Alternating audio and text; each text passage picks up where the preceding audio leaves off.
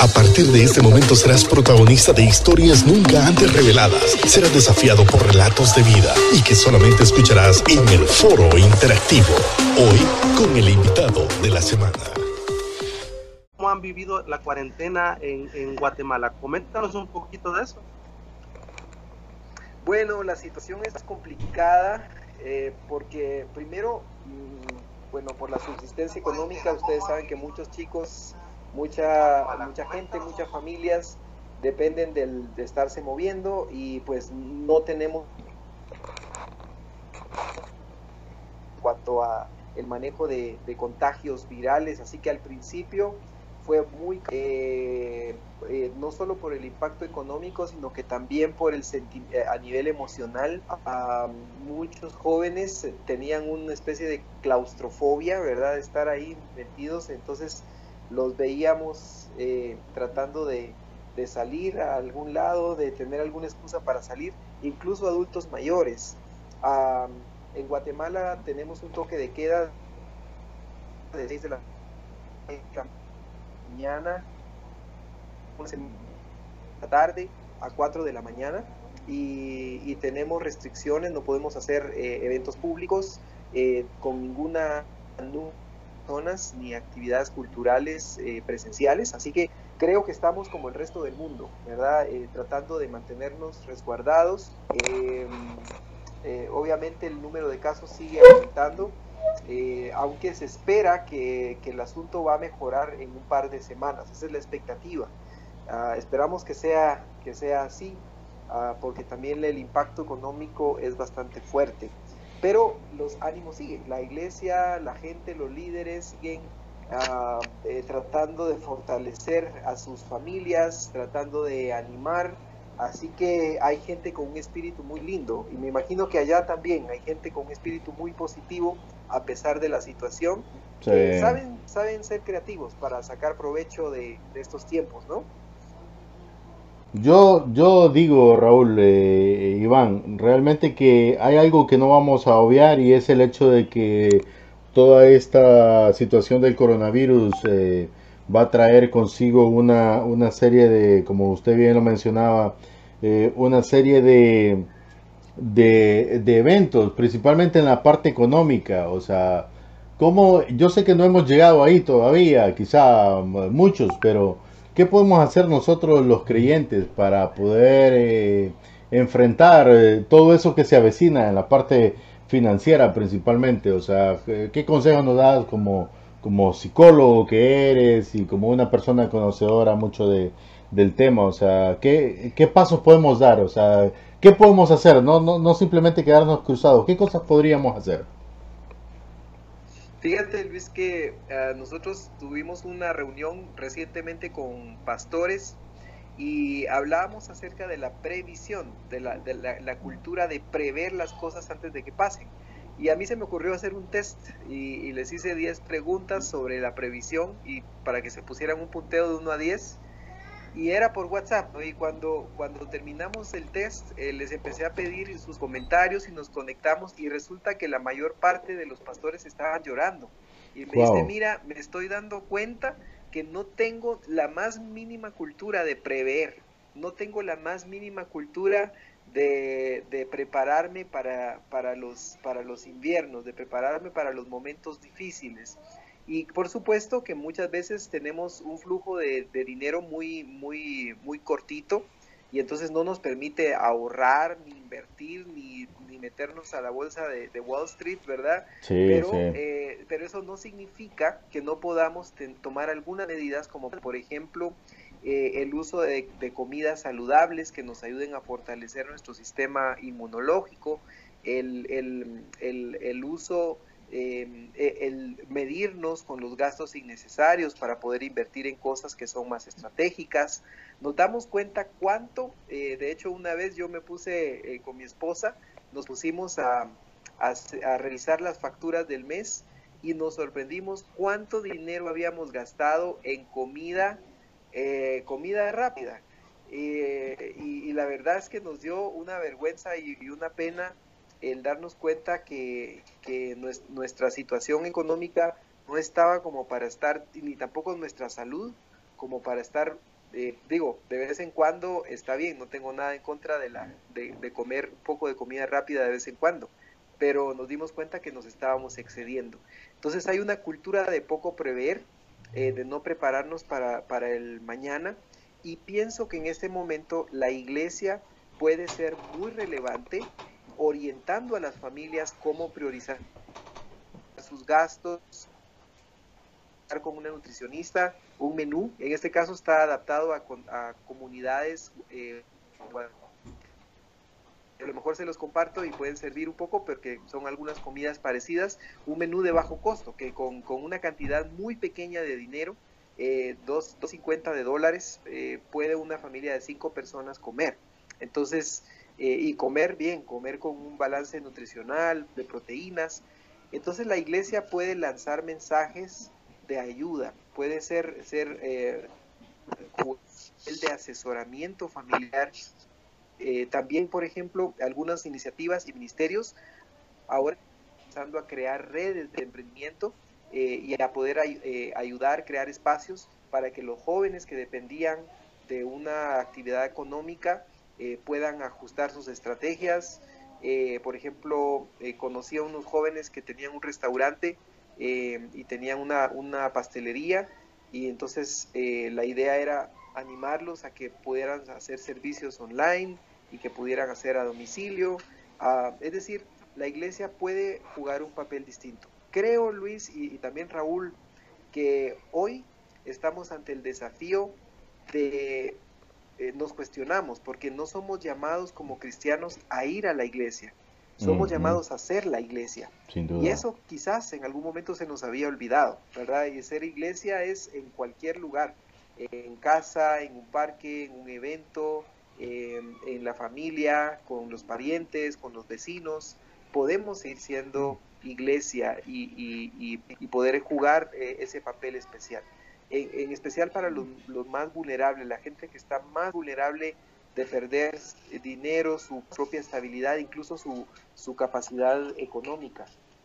Sí, sin duda. Eh, no, y excelente, excelente realmente intervención. O sea, eh, ver un panorama, yo sé que es bien difícil, es bien difícil. Sin embargo, pues eh, me imagino que en Guatemala igual, o sea, los países de latinoamericanos, de latinoamericanos somos muy parecidos. En nuestro país muchos eh, han dejado de laborar por, por, pues las empresas han tenido que desistir de los servicios de, una buena cantidad de, de, personas. Entonces por eso iba mi pregunta orientada eh, en eso también, pero yo creo que, que sí debemos de dar pasos y es el momento, como le digo a, a mi amigo Raúl siempre, este es el momento de, de, ese test que tú mencionabas al principio, de hacernos nosotros mismos. O sea, ¿qué tanto... Eh, énfasis, qué tan arraigada tenemos la fe a nuestras vidas, porque los cristianos acostumbramos siempre a hablar de fe y posteamos fe por todos lados en redes sociales, pero hoy es el examen realmente. Qué tan afirmados estamos en nuestra fe cristiana y en nuestra confianza en Dios, eh, sin duda. ¿Qué piensa Raúl? Sí, Luis, Iván, yo digo que después de esta pandemia, de esta temporada, tendremos dos tipos de personas. Una con un corazón abierto para Dios, la familia, la vida, para echarle ganas y construir un mundo mejor. Pero habrá otro grupo con un corazón cerrado, cerrado a Dios, a la familia, a la vida. Eh, yo les he llamado a estos eh, encerrados en la cuarentena del alma tal vez con odio, resentimientos, ira, estrés, depresión, por todo lo que estamos viviendo. Y yo creo que necesitamos saber cómo manejar a este grupo de personas, sobre todo, y cómo ser esos pastores del futuro, comenzando hoy en el presente, ¿verdad? Porque nos vamos a enfrentar a un grupo muy difícil de, de personas, sobre todo las nuevas generaciones, Iván.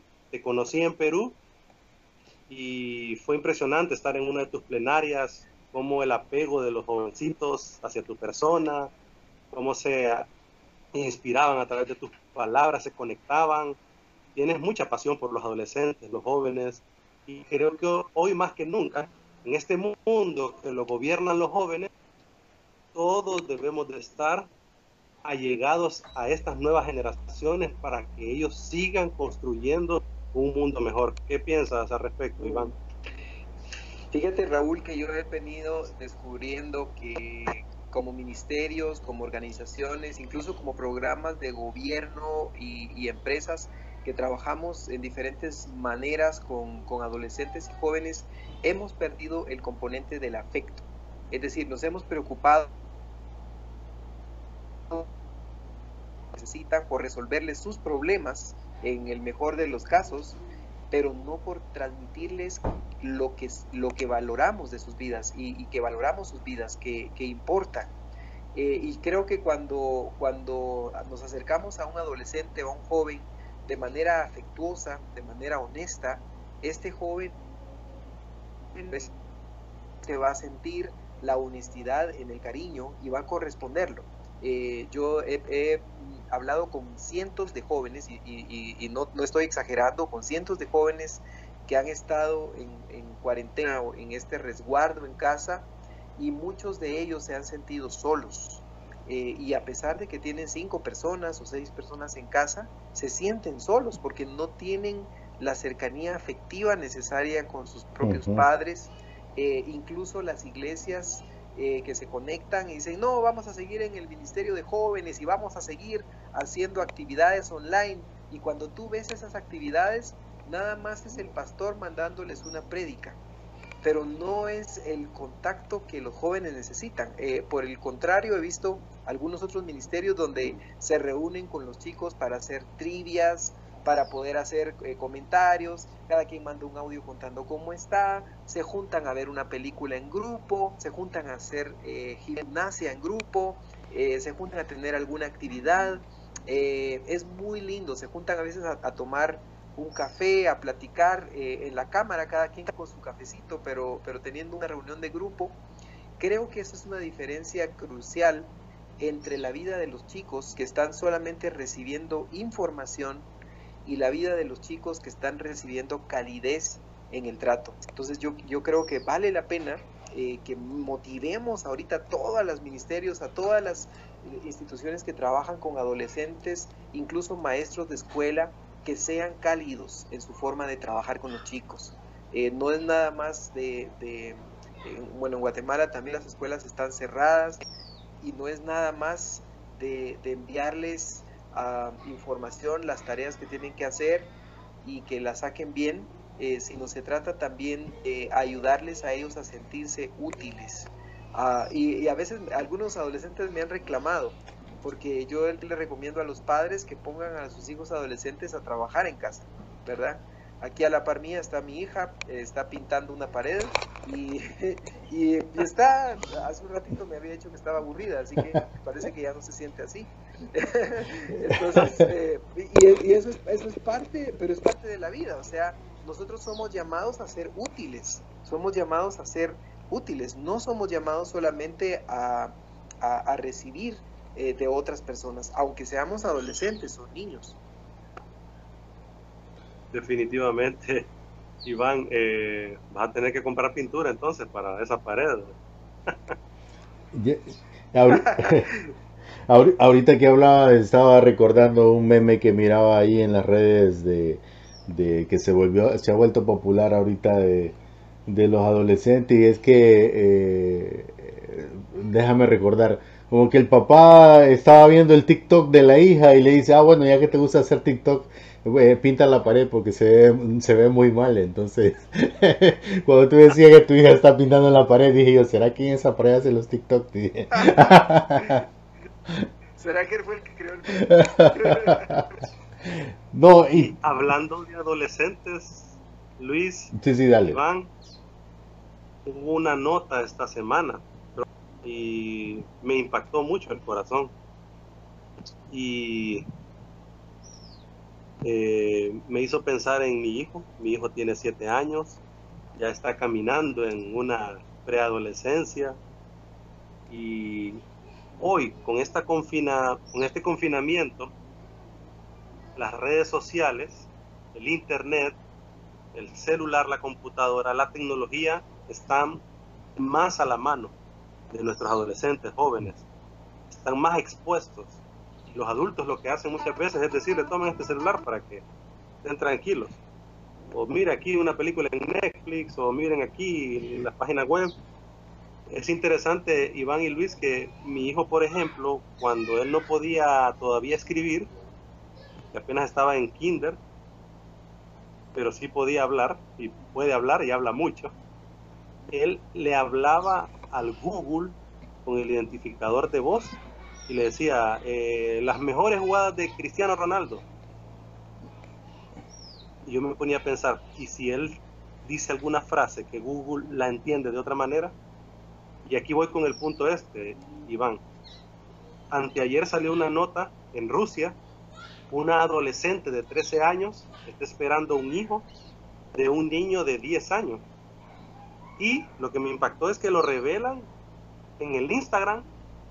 Ellos celebran, todo el mundo celebra. ¿Y qué? Digo yo.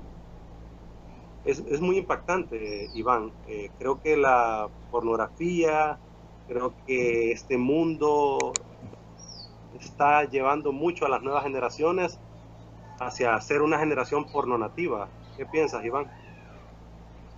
Claro, eh, yo recuerdo que una de las primeras frases que mi hijo más pequeño pudo decir cuando, cuando em, recién comenzaba a hablar era la frase, e, era la palabra iPad, ¿verdad? Entonces, eh, eh, porque le, le llamaba la atención, ¿verdad? Y, creo que es cuando, cuando tú hablas de, ese, de este término de pornonativo significa que los, los chicos, ah, y, o sea, esta generación primero recibió información de la pornografía que haber descubierto su propia sexualidad. O sea, fue, fue, fue mucho antes, o sea, antes de haber, de haber, de haber tomado conciencia del, deseo y de la sexualidad personal, eh, tomaron conciencia de la existencia de materiales eh, pornográficos. Y esto nos lleva a pensar en varios elementos, Raúl, y quizás muchas de las personas que nos están escuchando en, esta, en, este momento probablemente tienen hijos en casa, tienen hijos adolescentes en casa o jóvenes en casa o tienen eh, familiares en casa que no necesariamente son adolescentes, porque este problema no es solamente un tema de, de la juventud, este, yo he trabajado con personas mayores que tienen el mismo problema y pues ya con muchos años. Pero pasan varias cosas. Una es el nivel de aburrimiento y frustración. Cuando una persona se siente frustrada o aburrida o negativa, tiende a utilizar comportamientos o a recurrir a, conductas gratificantes. Quiere decir, algo que me produzca una sensación de placer o que me produzca una sensación de bienestar, aunque sea temporal, para aliviar mi frustración. Entonces mucha gente, e incluso jóvenes cristianos, eh, tienen problemas graves para, para tolerar su propia frustración. O sea, cuando se sienten frustrados porque algo no salió bien, porque tienen que hacer una tarea que ni siquiera quieren empezar, o porque se sienten culpables por un problema familiar, tienden a recurrir a conductas que le permitan sentir un alivio o una satisfacción temporal, un placer temporal. En algunos casos, eh, este alivio se busca a través de la comida, ¿verdad? Hasta eso sí se han sacado bastantes memes y yo quisiera preguntarles a ustedes cómo van con el peso, porque al final de cuentas, eh, pues eh, una de las tentaciones es, bueno, estoy aburrido y bueno, la refri está aquí a la mano y agarro algo, ¿verdad? Y no necesariamente es que agarren una manzana o una una, una verdura, ¿verdad? Sino que pues es lo más, lo más práctica, eh, quizás carbohidrato o, algo así. Pero eh, mucha gente cuando se siente así come y alivia su ansiedad comiendo. Otros alivian su ansiedad metidos en alguna actividad de trabajo. Otros alivian su ansiedad de diferentes formas. Pero el uso de información pornográfica es uno de los más importantes canales de autogratificación que los, las personas en esta generación están usando. Entonces, ah, justo esta semana platicaba con un adolescente, yo le decía, mira, llévame un conteo, porque estábamos en un proceso de ayuda, y le digo, lleva un conteo de cuántas veces tú te sentiste tentado en el ámbito sexual. Y quiero que, me, que, que escribas a la par, bueno, que escribas la hora, el día y cuándo fue, y que escribas a la par qué necesidad tenías que no fuera sexual, que no lograste satisfacer en ese momento. Y él se sorprendió que muchas de las veces que se sentía eh, eh, tentado sexualmente, el problema en realidad no era sexual, era que se sentía frustrado con la situación económica, o que quería, eh, tenía ganas de pedir algo de comida pero no tenía dinero, o que eh, tuvo un conflicto con, con, alguien en la casa y no le comprendieron. Entonces nos damos cuenta que eh, las necesidades que quizás son afectivas se sexualizan. Y, y entonces eso hace que, que una persona en una condición de, de encierro que tiende a manejar su frustración de manera disfuncional, recurra más y más a recursos, eh, digamos, a paliativos como el uso de, pornografía. Entonces, es muy importante que enseñemos a los adolescentes a que encuentren el origen de su frustración y resuelvan su frustración sin necesidad de recurrir a ningún otro a ninguna otra muleta como drogas, alcohol, eh, incluso redes sociales, eh, cualquier otro tipo de actividad, porque hasta el ejercicio físico que es tan sano en algún momento puede convertirse en una manera de evitar resolver un problema que yo debería estar afrontando. Sí, eh, definitivamente. Perdón, eh, Iván, es que estábamos aquí en un ajuste técnico, pero sí te estábamos escuchando perfectamente. Eh, realmente que es tan complejo esto de los, de los jóvenes adolescentes principalmente, bueno, de todas las personas en general, pero de los jóvenes mayormente, porque Fíjate que yo estaba con mi esposa, eh, Raúl, también en estos días hablando. O sea, yo tengo una niña de 9, ya por cumplir 10 pronto, ya entrando a esa preadolescencia. Eh, y los eh, mellizos que tienen dos años y medio. Y fíjate que te voy a decir, Raúl, a veces te puedo decir que me siento en cierta ventaja, aunque no lo hemos hablado contigo, porque, porque el hecho de tener esta familia así un poco más grandecita, hace que nos, nos, entretengamos un rato. O sea, los pequeños hacen cada locura y todos la pasamos bien con ellos. Y se nos van los días muy rápido. Y gracias a Dios. Pero sí me he puesto a pensar, o sea, ¿qué pasaría si solo tuvieras o en el caso tuyo que tienes a Santiago, que es activo, que le gusta el fútbol? Eh, realmente eh, es más complejo. Entonces mi pregunta es, Iván, tu consejo para los padres, eh, ¿qué, ¿qué podemos hacer? O sea, ¿Qué consejos nos das? O sea, ¿cómo hacer que, que este encierro no se vuelva tan, tan frustrante para ellos? Mi estimado Luis, estamos en la una de la tarde con un minuto. Así que dejamos la pregunta en stand-by. ¿Y te parece si vamos a la pausa? Vámonos a la pausa, mi estimado Raúl.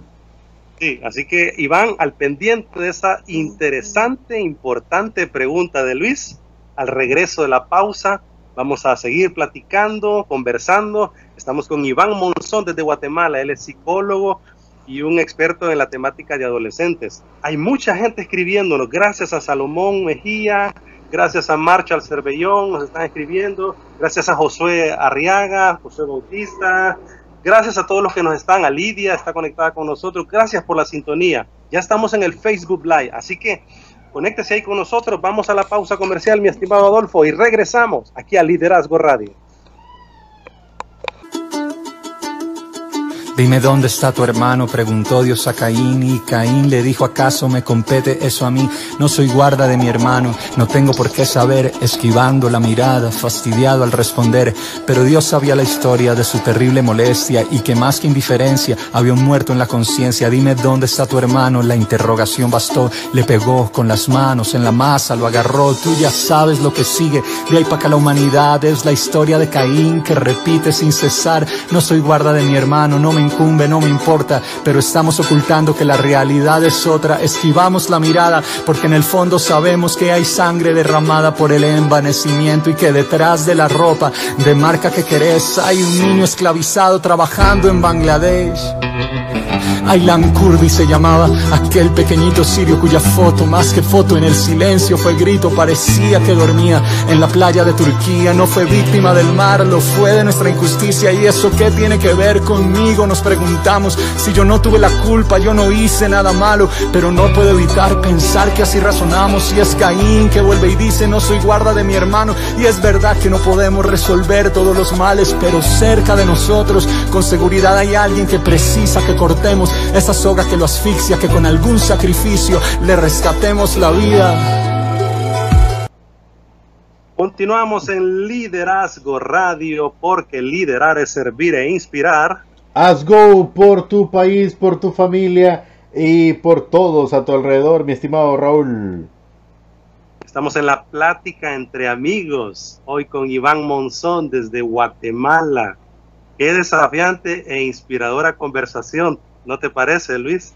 Sí, no, definitivamente. Y qué mejor que con Iván, que es pues eh, un experto en la psicología, en el trabajo con los jóvenes, eh, con los pastores y, y, desde luego es padre también, entonces sabe muy bien qué es lo que estamos enfrentando muchos o la mayoría porque es que, fíjate que el otro día me estaba riendo con un amigo porque me estaba haciendo bullying, así como vos me haces bullying a mí. Entonces me dice, sí, me dice, me está dando bullying, me dice, es que eh, eh, yo soy un millennial, me dice, así va bien, bien, que tal vez unos cinco años de diferencia. Y le digo, bueno, pues te tengo que informar que los millennials ya son padres, e incluso muchos son abuelos.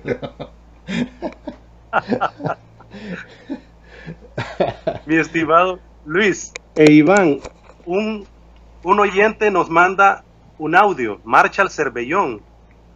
Esto es lo que estoy haciendo con mis hijos, me dice, y me motiva a hacerte este audio por las palabras de Iván Monzón. ¿Les parece si lo escuchamos? Dale, dale, mi estimado Raúl. Raúl, Genial. Quiero compartir rápidamente algo respecto a los temas que están tocando que Dios me ha motivado a hacer durante esta etapa con respecto a mis hijos. Tengo uno de 14, uno de 18 y una niña de 11 años. Y algo que ha venido a mi espíritu a hacer es eh, activarlos en la palabra. Y una de las cosas que hacemos es que veces a la semana, mínimo dos veces a la semana, me reúno con ellos y les delego una función a cada quien, para que cada quien pueda leer uno o dos títulos de determinado libro y cuando nos volvamos a reunir en familia, entonces cada quien expone lo que pudo entender por la revelación que pudo haber tenido de parte de Dios a través del Espíritu Santo y lo desarrollamos el tema con cada uno de ellos. Y de esa manera los mantengo no solo entretenidos, activándolos en la palabra. Entonces es bueno que tengamos activación a nuestros hijos en el Señor. Ahí está Marshall Cervellón, un amigo comentándonos qué es lo que hace. Y va ligado a tu pregunta, Luis, para que se la hagas a Iván, por favor. Sí, ese, ¿qué consejo nos das acerca de, qué, podemos eh, hacer para enfrentar mejor esto con nuestros hijos, principalmente aquellos que son preadolescentes o adolescentes? Muy interesante escuchar la creatividad de, y la manera para poder fortalecer también ciertos mensajes eh, que son de edificación para la vida de su, familia. Pero también hay otro, hay otro componente interesante. Eh, fíjate que hay un estudio que se, que se realizó hace algún, algún tiempo, eh, de hecho el año pasado, sobre el, que, lo que hace que un, que un hijo permanezca en la fe cristiana después de su adolescencia. Y una de las cosas indudables que, que sacó el estudio es que eh, la Biblia de manera constante y que leen la Biblia eh, juntos tienen mayores probabilidades después de la adolescencia continúen sintiendo y teniendo una identidad cristiana. Esto quiere decir que eh, más que otras prácticas, más que otra, que otro elemento importante es el escuchar música cristiana, eso también fortalece la identidad cristiana, pero, eh, pero esto que Marshall está haciendo con su hija eh, o, con su familia, pues es muy importante, no solamente para, para el momento, sino también para ir fortaleciendo ese vínculo de identidad. Y la otra cosa que es muy interesante es que el tener ese momento de leer la Biblia juntos, de orar juntos, de compartir un poco con la palabra juntos, genera un vínculo afectivo también. Y ese vínculo afectivo no solamente suple la necesidad espiritual o de fortalecimiento espiritual, sino también la necesidad afectiva que los hijos tienen. Eh, con mi familia, eh, quizás para comentarte un poco la, pregunta que Luis nos hacía de cómo hacemos para sobrevivir, ¿verdad? Y cómo hacemos para llevar un poquito mejor la cosa después de un tiempo tan largo que probablemente se va a alargar un poquito más de lo esperado, esperamos que no tanto, eh, pero varias cosas que quizás podía comentar Raúl y Luis. La primera Ah, para mantenernos en un buen estado de ánimo, es importante que nuestro cuerpo mantenga lo que necesita dentro de em, el, uso de agua, ¿verdad? Eh, allá que hay tanto calor, eh, estar combinado con cierto tipo de minerales, ¿verdad? Que los, los licuados de fruta, eh, con poca azúcar pueden ser muy saludables. Eh, el uso, por ejemplo, de, de, frutas y verduras para poder eh, evitar cualquier problema digestivo. recomiendo a nivel nutricional que mucho, mucho harina, mucho pan. yo sé que somos una cultura panera y ahí Honduras y Guatemala nos, nos competimos duro, a ver quién come más pan. Y tortilla. Pero, pero, las harinas tienen un alto nivel de gluten. Entonces no debemos consumir excesivamente harinas porque el, el, gluten genera una sensación de pesadez en el cuerpo. Es una reacción alérgica, de hecho. Y, y, era aburrimiento y tristeza. Incluso las personas deprimidas les prohíben el consumir eh, gluten durante el tiempo de su depresión. Entonces, comer demasiado pan hace que los niños se sientan más aburridos, más pesados y menos positivos. Otra cosa que es muy importante es mantener una rutina de actividad física combinada con otras actividades. Entonces es muy importante que por lo menos tres veces a la semana nuestros hijos y nosotros tengan ejercicio o 40 minutos, ejercicio físico intenso, eh, de acuerdo a nuestra condición física, pero que podamos tener momentos específicos para esto. ¿Por qué? Porque el ejercicio físico no solamente nos ayuda a estar en forma, sino también libera endorfinas, que hace que nuestro estado de ánimo cambie de ser negativo, de ser pesimista, a ser más optimista. Eso es algo que está eh, documentado en varias investigaciones. Entonces, el hecho de en casa, eh, es importante que no rompamos la rutina. Otra cosa que es muy importante es que los chicos puedan eh, a sus horas y puedan dormir a sus horas. Eh, cuando esto no pasa, se pierde un efecto que se llama el jet lag, ¿verdad? Que es como un efecto de, del viajero que pierde la conciencia del tiempo. Entonces es muy importante que esto. Creo que es muy vital que los, los chicos mantenga productiva dentro de la casa, eh, que tengan eh, tiempos cortos en pantalla y luego momentos de descanso, a no ser que estén viendo una película completa, ¿verdad? Pero si es así, no ver dos películas completas, sino que ver una película, hacer una pausa y ver algún otro programa. Creo que hay que limitar el uso del tiempo en pantalla en casa.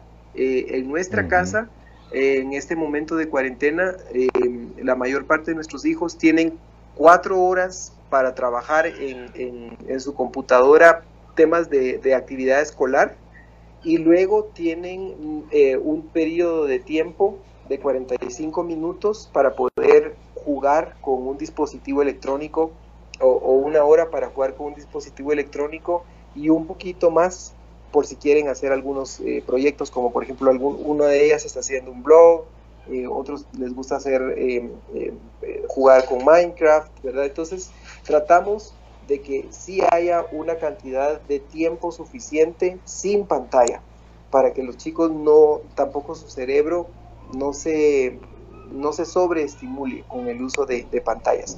Lo que, lo que menciona Marshall, devocionales familiares, tiempos de oración, música, actividades recreativas dentro de casa, son cosas que podemos hacer, proyectos. De hecho, en mi casa ahorita estamos pintando varios cuartos, cambiando varios muebles y les confieso que me encanta cómo quedó. Me encanta cómo quedó. Mi esposa es muy creativa con eso. Entonces, eh, podemos tratar de usar creatividad, tratar de usar recursos y no hacer que la vida sea aburrida.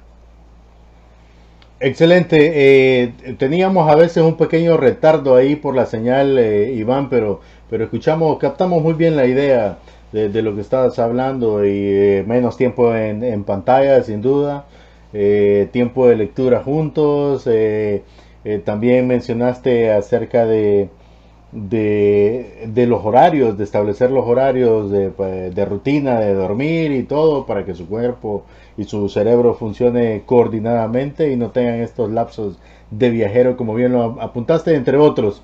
Eh, ahora, yo tengo una pregunta muy puntual, siempre eh, siguiendo la línea del tema, Iván, y ya que eres psicólogo, quiero pues eh, aprovechar ese conocimiento que tienes y, y que le mandes un mensaje a aquellos padres que tienen niños con capacidades especiales, que yo sé que ese es otro tema, es otro mundo, sé que eh, es muy amplio lo que te estoy preguntando, pero en resumen, ¿qué les podrías eh, eh, decir a ellos? Los chicos que tienen capacidades especiales, que tienen algún, algún tipo de, dificultad en alguna de sus funciones, debemos, debemos recordar que hay que las otras funciones están intactas, funcionan perfectamente bien. Eh, quiere decir que las necesidades humanas de ellos son, son exactamente las mismas que de cualquier chico. Eso quiere decir que también se aburren, eso quiere decir que también se cansan, también tienen, eh, también ellos tienen sexualidad. De hecho, eh, yo he trabajado con, orientar muchas veces a padres de familia que tienen la dificultad con sus hijos porque sus hijos tienen alguna, alguna discapacidad a nivel, a nivel cognitivo o algún problema neurológico, eh, pero ya son adolescentes y entonces tienen, e incluso hay situaciones de, riesgo en donde pueden estar ellos expuestos a un abuso, eh, pueden estar expuestos a, una, a un trato inapropiado. Entonces creo que es muy importante que recordemos que estos chicos necesitan ser integrados en todo lo que sea posible en las actividades familiares. Si vamos a ver una película eh, y, es, y es, un, es un chico no vidente o una chica no vidente, ella puede participar en, el momento familiar, escuchar la película, eh, eh, interactuar. si vamos a comer, comer juntos, aunque eso signifique que quizás si es un chico que tiene una dificultad para mover sus manos, va a ser más complicado, alguien va a tener que apoyarle, pero igual podemos pasarla bien juntos. Entonces es muy importante y qué bueno que tocaste ese punto, porque muchas veces em, eh, la, familia tiende a, aislar al integrante de la familia que tiene una condición especial eh, para no exponerlo a situaciones que pueden ser vergonzosas en algún momento, que pueden ser eh, riesgosas para ellos, pero es muy importante que no descuidemos la integración familiar en actividades, en actividades físicas, en actividades de compartir y sobre todo que tampoco descuidemos el contacto físico y, las palabras de, calidez o la, expresión del afecto con estos chicos. Eso, eso les va a ayudar a que estos chicos estén en un mejor humor, ¿verdad? Porque les quiero contar que los chicos que, tienen alguna condición eh, eh, también tienen ellos en momentos de mal humor, ¿verdad? Y, si también nos pasa a nosotros, y, esto, eh, si ellos están con sus necesidades satisfechas adecuadamente, es muy probable que estén en una mejor disposición de colaborar en medio de esta situación. Iván, pensemos que estamos recibiendo una terapia los adultos para sacar adelante nuestra familia ante este tiempo de pues estrés, depresión, quieras o no, eh, en pequeños niveles algunos, otros en más altos niveles. Te cuento personalmente, eh, yo algunos días de esta semana sí me levanté un poco pensativo eh, de lo que va a ser el futuro. Ajá. gente me estaba en el baño limpiando los dientes y, híjole, digo yo, tengo esta deuda, tengo esta otra. Entonces, eh, soy una persona, pues me considero muy extrovertida, fuerte y le echo ganas, pero a veces eh, la mente me la jugaba mal. Entonces, si estamos en una terapia ahorita conversando contigo, ¿qué tips nos puedes dar para que nosotros como adultos podamos guiar a los jóvenes, a los niños, a nuestra mm. familia, pues a un mejor, eh, a un puerto seguro, ¿verdad? Fíjate que mm, estás, te, te cuento que estás hablando con, con, dos maestrías, estudiando un doctor y, con mucha experiencia clínica. Sin embargo, los primeros días del coronavirus, mi esposa se acercó y me dice, ¿estás ansioso? Yo le digo, ah, no, me dice, mm, me dice, pues yo este, el día de hoy te he visto que has contestado como que más rapidito, como que más, y te he visto chequeando tu, tu, tu, teléfono a cada rato para ver cómo, cómo va la, la epidemia y viendo información. Claro, para mí esta es una experiencia completamente nueva y como ser humano el nivel de ansiedad es algo perfectamente comprensible. Pero cuando mi esposa me, habló, yo me di cuenta, tomé conciencia de que estaba teniendo un nivel de ansiedad que no era propio de mí, que no era, digamos, la, forma como yo normalmente reaccionaba a situaciones difíciles o adversas. Entonces me evalué a mí mismo, ¿verdad? Y, entonces em, empecé a ver qué estaba pasando. Me di cuenta de varias cosas. Uno, esos dos días estaba viendo demasiada, demasiada información, ¿verdad? debemos filtrar y yo, yo, yo he sugerido en este, en este tiempo que destinemos dos momentos en el día para estar informados. Eh, quizás en la mañana, en algún momento después del cafecito, y en la tarde, tal vez en la, noche o en algún momentito, eh, sobre todo si es antes de, orar, ¿verdad? Que podamos tener dos momentos para poder ver información, para poder eh, ver las noticias, para poder ver cómo van los, los, todos los contagios, todo, pero que no pasemos todo el día pendientes de eso. Y eso es una recomendación de la Organización Panamericana de la Salud para ayudar a resguardar la salud mental en medio de esta situación. La segunda cosa que es muy importante es que podamos entender nuestras señales corporales, ¿verdad? Eh, una, una diarreas constantes, eh, sensación de gripe, em, eh, digamos, em, una sensación de cansancio, de fatiga, no poder conciliar el sueño, dolores musculares, dolor de cabeza, ataques de pánico con hiperventilación, ¿verdad? Que respiramos así como que, como que nos fuera a dar algo. son señales que pueden tener una persona que nos indican que el nivel de estrés está pasando del estrés, digámoslo así, funcional a un estrés disfuncional. Entonces eh, debemos observar. Y la pregunta es, ¿cómo esta situación ha cambiado su cosmovisión? ¿Cómo esta situación ha cambiado su visión del mundo? Porque eh, es una cosa es muy cierta, eh, Luis y Raúl el mundo ya no lo vemos igual que hace tres meses. El mundo ya no significa lo mismo para nosotros en este momento. Nos dimos cuenta de que los sistemas de salud son vulnerables, no importa si es un, país que sea una potencia mundial, igualmente puede ser vulnerable. Eh, nos hemos dado cuenta también de lo frágiles que somos como seres humanos, de la necesidad que, está, que tenemos de estar cerca unos de los otros. Entonces hay cambios positivos y también hay cambios que pueden obrar de forma negativa eh, en nuestra visión del mundo. Y eso, por supuesto, alguien que se siente vulnerable, alguien que tuvo em, que una experiencia traumática en el pasado, eh, le recuerda quizás otros traumas que ha vivido y eso genera una situación que se transmite a los hijos. Entonces la, la cuestión es, eh, ¿qué le estoy yo transmitiendo a mis hijos? Los estoy sobreprotegiendo, los estoy protegiendo de manera responsable o estoy tan abrumado que ni siquiera estoy pensando en las necesidades de ellos, sino estoy pensando en mi preocupación. Entonces yo creo que es muy importante que veamos esas señales. Y a, mí me encanta mucho la idea del semáforo, Luis. Tú puedes tener un semáforo y ver, y ver eh, si está en color verde es que las cosas van caminando bien, que tu nivel emocional está funcionando, quizás con altibajos, pero vamos.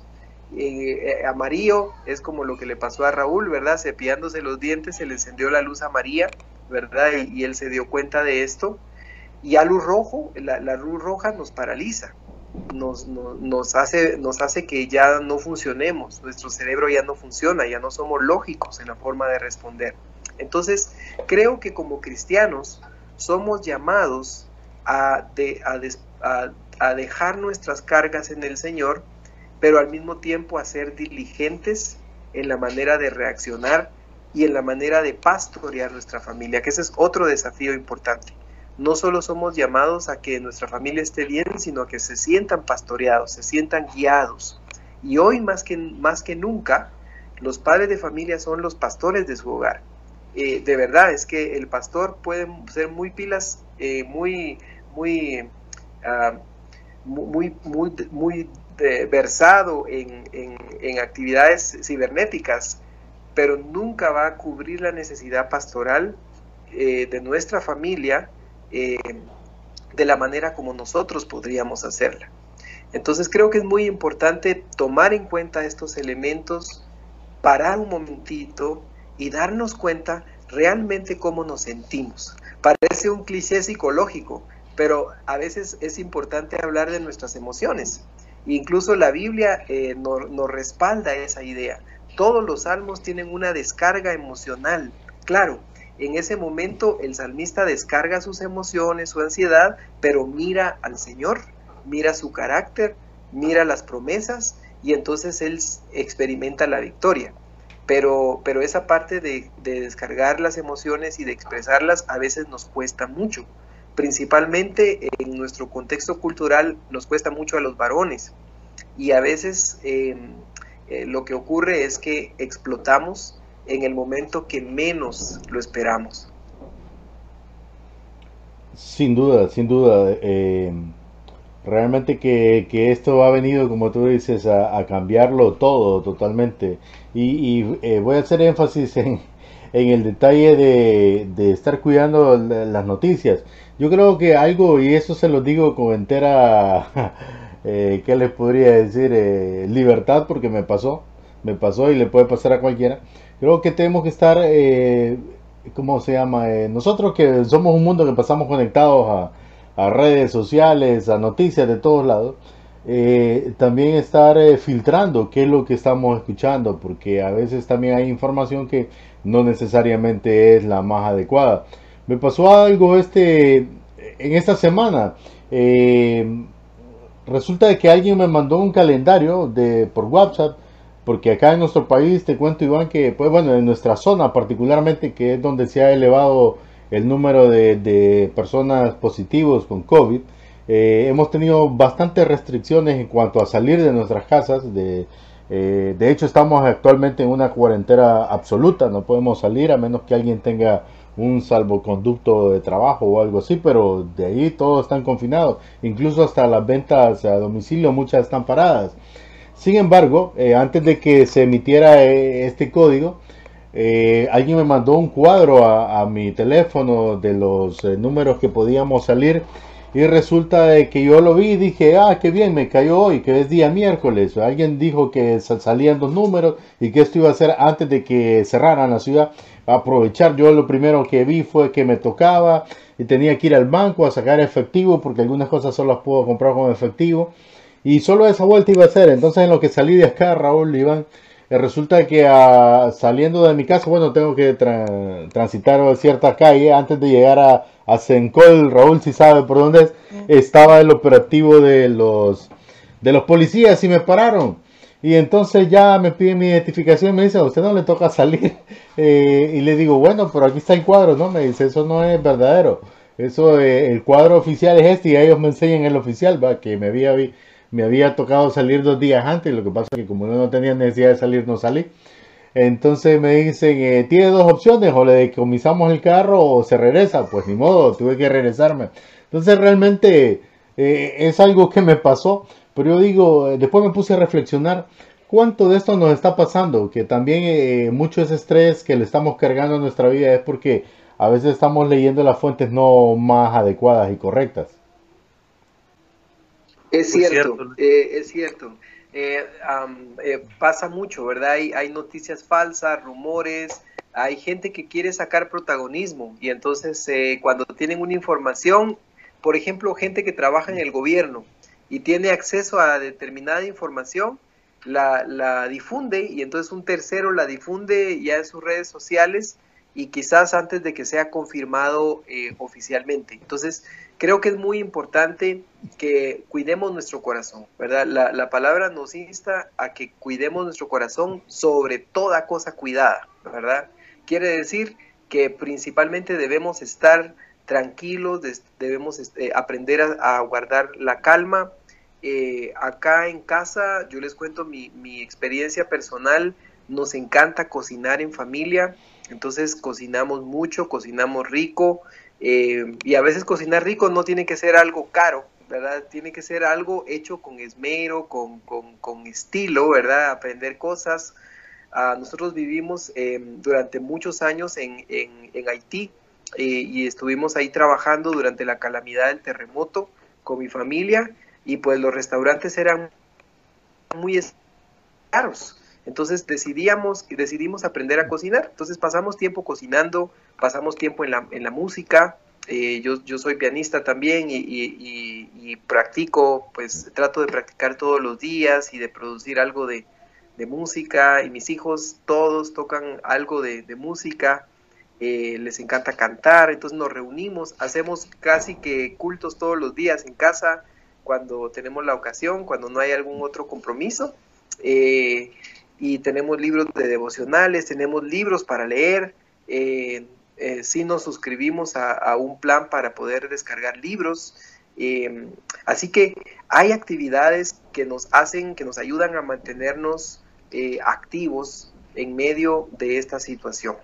Ah, creo que también es importante optimizar los gastos y, poder usar tiempo. Por ejemplo, si antes yo perdón, eh, perdón, Iván.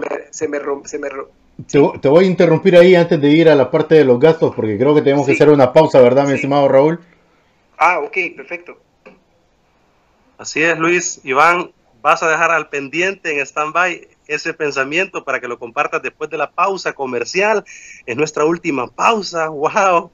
Ha caminado el tiempo rápido, pero hemos sido desafiados e inspirados con Iván Monzón Está con nosotros desde Guatemala, psicólogo experto en el tema del trabajo con familia, jóvenes, así que no se pierda esta última parte del programa. Mi estimado Adolfo, vamos a la pausa comercial y ya regresamos aquí a Liderazgo Radio. Dime dónde está tu hermano, preguntó Dios a Caín y Caín le dijo, ¿acaso me compete eso a mí? No soy guarda de mi hermano, no tengo por qué saber, esquivando la mirada, fastidiado al responder, pero Dios sabía la historia de su terrible molestia y que más que indiferencia había un muerto en la conciencia. Dime dónde está tu hermano, la interrogación bastó, le pegó con las manos en la masa, lo agarró, tú ya sabes lo que sigue, de ahí para acá la humanidad es la historia de Caín que repite sin cesar, no soy guarda de mi hermano, no me incumbe, no me importa, pero estamos ocultando que la realidad es otra. Esquivamos la mirada porque en el fondo sabemos que hay sangre derramada por el envanecimiento y que detrás de la ropa de marca que querés hay un niño esclavizado trabajando en Bangladesh. Aylan Kurdi se llamaba aquel pequeñito sirio cuya foto, más que foto en el silencio, fue grito, parecía que dormía en la playa de Turquía. No fue víctima del mar, lo fue de nuestra injusticia. ¿Y eso qué tiene que ver conmigo? Preguntamos si yo no tuve la culpa, yo no hice nada malo, pero no puedo evitar pensar que así razonamos. Y es Caín que vuelve y dice, no soy guarda de mi hermano. Y es verdad que no podemos resolver todos los males, pero cerca de nosotros, con seguridad hay alguien que precisa que cortemos esa soga que lo asfixia, que con algún sacrificio le rescatemos la vida. Seguimos en Liderazgo Radio. Estamos en una conversación, en la plática entre amigos. con Iván Monzón desde Guatemala. Él es máster en psicología clínica y social, profesor de música sacra. Hey, nos debes una, una melodía, Iván. ¿Ah? Se las debo, pero pueden entrar a mi canal de YouTube. ¿Está? Visiten el canal de YouTube de Iván Monzón, así con su nombre, Iván Monzón, y ahí van a ver algunas de las eh, pues melodías eh, originales tuyas, algunas, ¿verdad, Iván? Y otras son eh, tomadas de la música clásica. Ajá, sí, sí, sí. Esa es mi otra personalidad. Sí, sí, sí. Me encantó, me encantó la última que subiste de eh, Bugamilia, se llamaba, ¿verdad? Ajá, sí, sí. Sí, estaba tratando de hacer música relajante que pueda servir de trasfondo ahí en una cena rica, en casa, eh, con familia. Pero pero sí, es, eh, gracias. Y de verdad que es un gusto poder compartir con ustedes y, poder animar. Creo que hay muchos temas que se pueden ir platicando, pero en, en, el, en la base económica resulta bien eh, el gran fantasma, el, gran elefante sala, ¿no? Definitivamente. Y hablando de la música, de tu música, lo has logrado, Iván. Me gusta estar leyendo o de repente haciendo alguna otra actividad y pongo tu música de fondo, es muy relajante, eh, eh, me ayuda mucho para que la mente y las neuronas se, ordenen, ¿verdad? ah, mira, cuánto me alegro. Ahí está otro recurso. Eh, Luis, Iván, pues fíjense que Josué Arriaga nos mandó también otro audio, hombre, aunque sea, lo vamos a poner un ratito para que escuchemos el saludito. Espérate, si, si quieres lo pongo yo aquí porque el último audio ahí en tu parlante me parece que, dio cierto problema, mi estimado Raúl. Entonces yo lo busco, yo lo busco por aquí para que esté un poquito más claro. Espérame, espérame. Josué, ¿verdad? Arriaga. Espérate que lo estoy, buscando. Tú me lo mandaste. Ah, no, ahí lo mandó el grupo, Ed, ¿verdad? O tú me lo mandaste a mí. No recuerdo ya. No, ahí está el grupo. La gente está conectada con nosotros y pues eso es lo que, lo que queremos hacer, estar conectados en esta comunidad. Por eso nos llamamos la comunidad ASGO. Así es. Bueno, escuchemos a, a ver a Josué Arriaga que nos mandó un, mensaje. ¿Qué tal amigos? Les saluda Josué Arriaga aquí desde casa. Y primero pues saludar a nuestros amigos Luis y Raúl y a toda la comunidad de ASGO que nos están escuchando.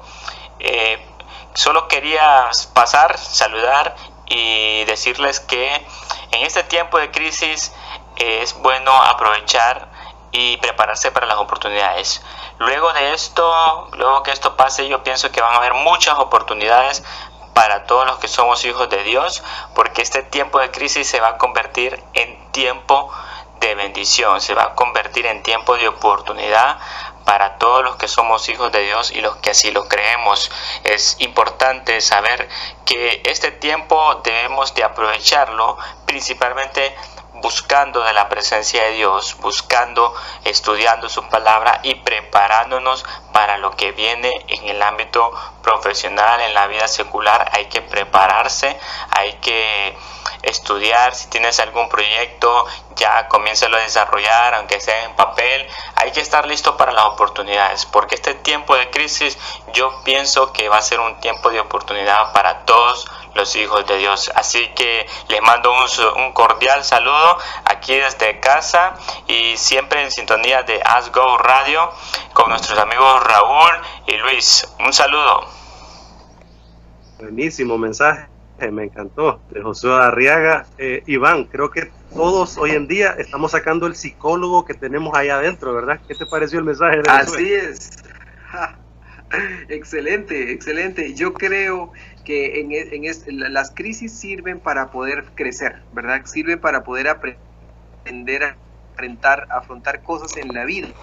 Eh, las crisis hacen que, que uno pueda eh, fortalecerse, pero también hay un proceso eso, cual uno tiene que cuidarse.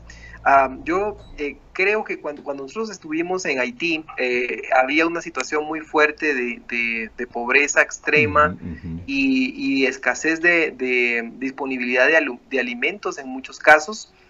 Y una de las cosas que, eh, se quedó en nuestra vida y en nuestra familia es que mi esposa comentó en un momento, me dice, mira, yo me estoy dando cuenta, me dice, la tierra acá es es fértil. Eh, y, será posible que, la gente se muera de hambre cuando tienen un pedacito, porque en, un pedacito de, de, un metro cuadrado se puede hacer un jardín urbano, ¿verdad? Y tú puedes producir un montón de cosas que ni siquiera requieren mayor cuidado, tal vez una vez al día, una regadita y una podadita, pero a partir de ahí tú puedes tener muchos recursos. Y empezamos nosotros como familia a eh, cambiar nuestro estilo de vida. Les quiero contar que nosotros vivimos en una casa eh, pequeña, eh, acá en la ciudad de Guatemala. pero en esta casa mi esposa diseñó una terraza y en esta terraza nosotros tenemos más de 20 productos agrícolas que estamos, estamos desarrollando y lo, lo hicimos nada más viendo videos de YouTube, ¿verdad? Este, viendo tutoriales eh, hay, hay muchísimas, muchísimas frutas y, verduras que están ya germinando y que ya hemos podido poner en, en, nuestra mesa. Eh, nosotros hacemos nuestro, a veces nuestro, bueno, toda la semana nuestro propio pan, eh, nuestra, nuestro propio jabón para, para bañarnos y, y, hay muchísimas cosas que uno puede aprender a hacer. Entonces yo creo que crisis como estas nos están llevando a un punto de donde habíamos huido. ¿verdad? Las grandes ciudades tienden a, diversificar la producción en grandes sectores y estos sectores, gracias al desarrollo de la industria, pues se han venido desarrollando.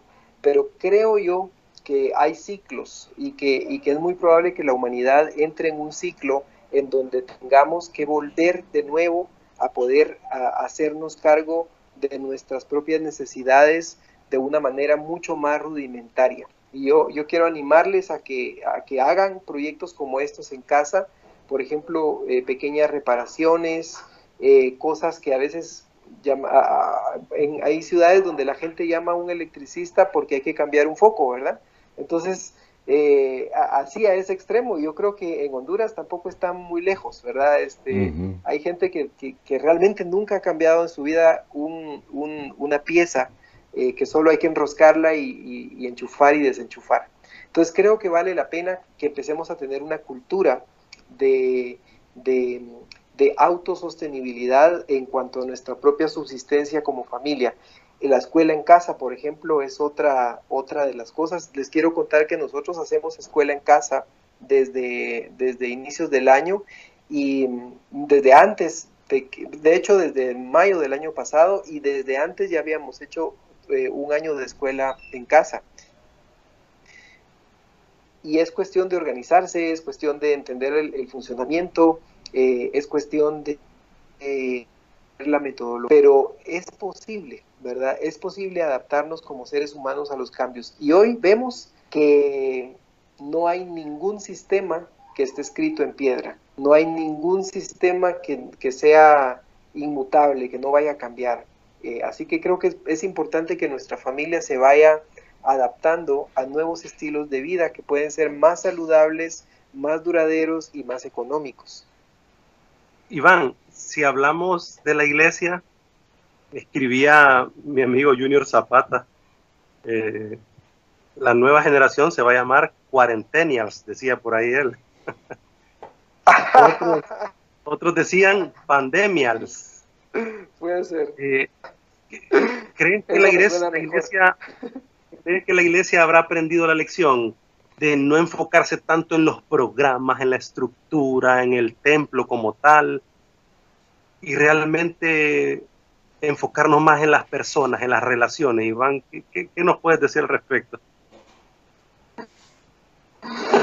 Completamente de acuerdo. Eh, yo creo que, eh, bueno, eh, eh, tú y yo, Raúl, hemos estado metidos en un movimiento desde hace algún tiempo para impulsar un ministerio más relacional, ¿verdad? Un, ministerio más enfocado en relaciones. yo creo que el concepto de iglesia institucional que, que, que, manejamos es un concepto que ha sido, ha tomado distancia lo que, de lo que la de lo que el Señor tenía en su corazón de que lo que tenía que ser iglesia. La iglesia, antes que una institución, es una comunidad eh, y, fue, y fue instituida por una comunidad, no como una institución. Entonces, cuando nosotros eh, descansamos eh, nuestro sentido de satisfacción de lo que la iglesia está haciendo en lo corporativo, estamos perdiendo el norte de lo que el Señor Jesús instó a que sus discípulos hicieran. Lo que tú mencionas, la idea de relacional, significa que somos llamados antes que a, plantar programas, antes que a edificios grandes, es hacer discípulos. Y si la iglesia no está haciendo discípulos, aunque una, una estructura organizativa completa, grande y sofisticada, no está cumpliendo su misión. Creo que eso también nos ayuda a pensar o a repensar la misión de la iglesia en estos contextos. La, la clase, el aula más influyente en la historia siempre va a ser nuestros hogares, ¿verdad? Es un pensamiento que se maneja mucho. Y yo creo que necesitamos volver a la familia, Iván. Así es, volver a la familia. Tú lo dijiste de esa manera. En primera vemos eh, que el, cuando, cuando el apóstol Pablo le habla a Timoteo y le habla sobre el cuidado de, de los más vulnerables y le habla de las viudas, vemos ahí una, una lección en medio de una, de una ciudad convulsionada, compleja, vemos una lección de Pablo diciéndole a Timoteo, no te olvides de cuidar de lo más pequeño, no te olvides de cuidar de lo más vulnerable. Y yo creo que a veces eh, nosotros eh, nos preocupamos más por el programa, ¿verdad? Por los eventos. Eh, las iglesias pasaron una crisis, una crisis existencial tremenda en el momento que les prohibieron reunirse porque algunos de ellos literalmente en algún momento dijeron, ¿y ahora qué hacemos? Y ni siquiera ahora qué hacemos, ¿y ahora qué somos? ¿Verdad? Esa es una pregunta existencial, ¿verdad? ¿Y ahora qué somos? ¿Verdad? Ya nos podemos reunir. Y, nos damos cuenta que el Señor ahí sí que, como, como dice, eh, que, todas las cosas, y, lo, lo, quiero, quiero usar un poquito la traducción de, de la King James, que, que no es que todas las cosas ayudan a bien, sino que Dios hace, actúa con un buen propósito en medio de todas las cosas para aquellos que lo aman. ¿verdad? Quiere decir, no quiere decir que todas las cosas son buenas o que ayudan a bien en sí mismo, sino que Dios obra para un buen propósito. y una de estas quizás es una pequeña sangoloteadita a la iglesia, ¿verdad? Sobre su misión y sobre su esencia y su identidad. Me encantó. ¿Y ahora qué hacemos? O mejor dicho, ¿y ahora qué somos? Una gran reflexión que a la iglesia le toca que hacer todos estos eh, días que restan de esta pandemia y a echarle ganas. Sí. Creo que la iglesia ha estado haciendo una labor extraordinaria, Luis. Amigos míos que están en el, en el frente de batalla, ahí en los hospitales, ahí en las comunidades, alimentando a personas, llevando víveres, llevando esperanza y vida, a mí me ha alegrado mucho. Eh, sé que hay muchos cristianos ahí, haters, ¿verdad?, que tiran y, ah, no los entiendo, la verdad. Pero hay muchos, muchos otros llevando esperanza y vida. Así que usted apoya a su iglesia, llame a su pastor y dígale, pastor, aquí está esta ofrenda para bendecir a más familia. Pastor, aquí está esta ofrenda para que a la iglesia eh, podamos pagar las cosas que hay que pagar en la iglesia, que necesitan. Mostrémonos en este momento. En este momento es el momento en que nos vamos a mostrar como iglesia ayudando a nuestra iglesia, pero sobre todo ayudando a nuestra comunidad. ¿Qué te parece, Iván? Claro. Mira, ayer hablaba con un pastor, me decía, mira, no, yo no tengo dinero para, para pagarme mi salario este, esta, esta, esta semana, pero tampoco voy a cobrar. Me dice, yo, yo, yo no le voy a decir a la iglesia que me ofende, porque, que me ofrende, porque entonces yo los voy a ofender y entonces me van a ver mal. Ahora, hay una cosa muy interesante con esto de, quiénes somos, ¿verdad?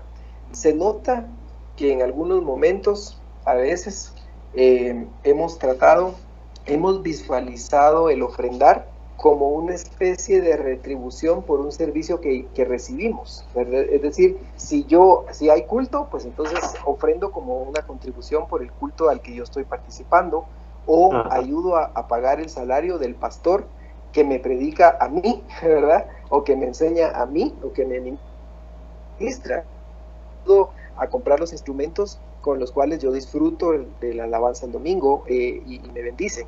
Pero yo creo que la perspectiva es una perspectiva de ofrendar, quiere decir ofrendar para que el reino sea expandido. Entonces, en ese sentido, eh, no está condicionado a que yo vaya a, digámoslo así, a, que yo reciba eh, una bendición específicamente de lo que aporto, porque varios pastores me han dicho, mira, pues como la gente pues no hemos tenido reuniones físicas, tampoco nos han, pero, pero igual hay que pagar renta, ¿verdad? Yo quisiera tal vez pensar en esta idea. Es una misión importante ayudar a los que ayudan. Si hay gente que, que vemos que está metida, que está metiendo las manos en el, en el peligro, con cuidado y todo, pero también exponiéndose, cansándose, como por ejemplo los, los, eh, los servidores médicos, los equipos de, de, los hospitales, los bomberos, los policías, que aunque no nos guste, están haciendo una labor importante para resguardar la seguridad y la protección de los mismos ciudadanos. ¿Por qué no ayudarles? El día, eh, otro pastor me comentaba, mira, yo abrí la puerta de mi casa y los policías que no tienen literalmente nada que comer durante sus turnos, yo abro la puerta de mi casa y tengo pan, tengo chocolate, tengo bebidas, tengo cafecito, que eh, con sencillez le, puedo dar a los policías. ¿Por qué? Porque es un acto de misericordia y creo que estamos llamados a actuar de esa manera también. Hoy más que nunca, Iván y Luis, veremos a los verdaderos cristianos actuando con fe, con gracia, con misericordia y veremos realmente quiénes son los impostores. Y lo digo así claro. Tú dijiste una frase ahorita clave, Iván. Es importante ayudar a los que ayudan. Y a mí me ha encantado, te lo cuento Luis, Iván, muchos pastores dando testimonio cómo la gente se ha volcado para dar ofrendas, para dar víveres, alimentos, ropa, para que provean a los de su comunidad y a los de su iglesia local. Así que a mí me da esperanza mucho esta nueva generación de pastores, de líderes, de cristianos que estamos pues siendo sal y luz, ¿no les parece? Definitivamente Raúl, de hecho he escuchado a muchos amigos pastores y muchos que han estado diciéndolo y muchos dicen que, que la cosecha va a ser grande cuando esta cuarentena termine, pero yo creo que no, no solo la cosecha, sino el tiempo de, de, de tirar la semilla es este en este momento, o sea, como tú bien lo apuntabas, como bien lo estaba apuntando Iván, este es el momento de, de regar, de, de, germinar, de acompañar para luego tener esa cosecha. Porque ahorita unos vamos a plantar esa semilla, estamos plantando esa semilla, pero vendrán otros que van a ya a, a darle vida a esa semilla, ¿verdad? Esa plantita que va a crecer a esos pastores del futuro. Y no me refiero solamente a pastores en el oficio ministerial, sino que a los pastores, hablando del alimentador, del guiador, en, en cualquier zona de influencia nuestra, o sea, como padre de familia en nuestras casas, como un empresario ahí en su comunidad, los jóvenes, su influencia, con sus eh, diferentes vocaciones en la vida. Así que, pastores del futuro, ánimo porque viene una cosecha grande, sí, pero como les dije al inicio, Habrá un grupo de personas que abrirán su corazón a Dios, a la vida, a la familia, etcétera, pero habrá otro con un corazón muy duro y también habrá que estar preparados para ese grupo de personas. ¿Te parece, Iván, si nos das unas últimas palabras? Mira que tenemos ya la una con 56 minutos, estamos ya en la etapa final de nuestro programa. Muchas gracias, Iván. Qué extraordinario tiempo hemos tenido. gracias. Eh, esta es una primera parte, vamos a hacer una segunda, claro que sí. Así que te dejo con el auditorio para que te despidas. Yo eh, recuerdo, haber recuerdo haber leído el caso de, un psiquiatra que en el tiempo de los nazis, y él, él eh, se llama Víctor Frank, y él escribía que la gente que más sobrevivía a la situación del, de, los campos de concentración, eh, que era total y, y, y el sufrimiento y el desarraigo, la gente que más sobrevivía no era la gente más fuerte físicamente, sino la gente que tenía más rutina, la gente que tenía más constancia en, hacer, que sabía que hacer bien, aunque no tuviera quizás la motivación en ese momento. La gente que tenía metas, ¿verdad? La gente que se trazaba metas eh, y que luchaba por esas metas y tenía esa visión. Entonces yo quisiera animarles a que no perdamos la visión, que quizás que la adaptemos, que la, ajustemos, que desaprendamos algunas cosas que antes sabíamos, pero que no perdamos la idea de tener metas, eh, y yo creo que si alguien que nos escucha está atravesando por depresión, incluso con pensamientos de suicidio o con problemas emocionales fuertes, es muy importante que recordemos cuáles son nuestras metas, cuáles son nuestras prioridades eh, y podamos luchar poco a poco por, por ellas, ¿verdad? Este, eh, en un buen camino. Así que ese es mi, mi mensaje, hay que mantener un, un espíritu positivo, eh, confiando en las promesas del Señor, confiando en la realidad de su amor entre nosotros y también confiando en el poder que hemos recibido para transformar toda situación que pueda generar opresión o daño o violencia en la vida de la gente. Así que les mando un fuerte abrazo también y gracias por, por invitarme. Un gusto, Iván, un gusto tenerte. Eh, nos hemos hecho la pregunta hasta el momento y ahora qué hacemos pues nos decía Iván, realmente repreguntémonos y ahora, ¿qué somos? Esa es la pregunta realmente a responder. ¿Decías algo, Luis, antes de terminar? Sí, no, muchas gracias, eh, eh, Iván. Realmente ha sido muy acertado toda su participación en nuestro espacio. Y yo, porque ya el tiempo va volando, Raúl, solo me despido con este pensamiento y es para todos los que nos están escuchando, en cualquiera que sea el lugar. Eh, es recordarles que para Dios vales mucho simplemente porque existes, no por lo que haces o por tus logros pero simplemente porque eres creación de Él. Así que acércate a Él, que en Él está la respuesta y la esperanza para este mundo. Definitivamente, Luis, sigan a Iván Monzón en sus redes, por, eh, en sus redes sociales, por favor, en YouTube con su música, en Facebook, en Instagram, ¿verdad? Con todo su contenido, eh, todos los escritos que él hace para especialidades 625 y otras eh, revistas, ¿verdad? Y blogs por favor, Iván Monzón en las redes sociales y ténganlo presente siempre en sus oraciones. Gracias, Iván. Gracias, un fuerte abrazo para todos. Y Luis Gómez. Y terminamos. Así es, mi estimado Raúl. Y porque liderar es servir e inspirar. Haz go por tu vida, tu familia y tu país. Chao. Hasta la próxima semana, si Dios así lo permite, que sean bendecidos todos.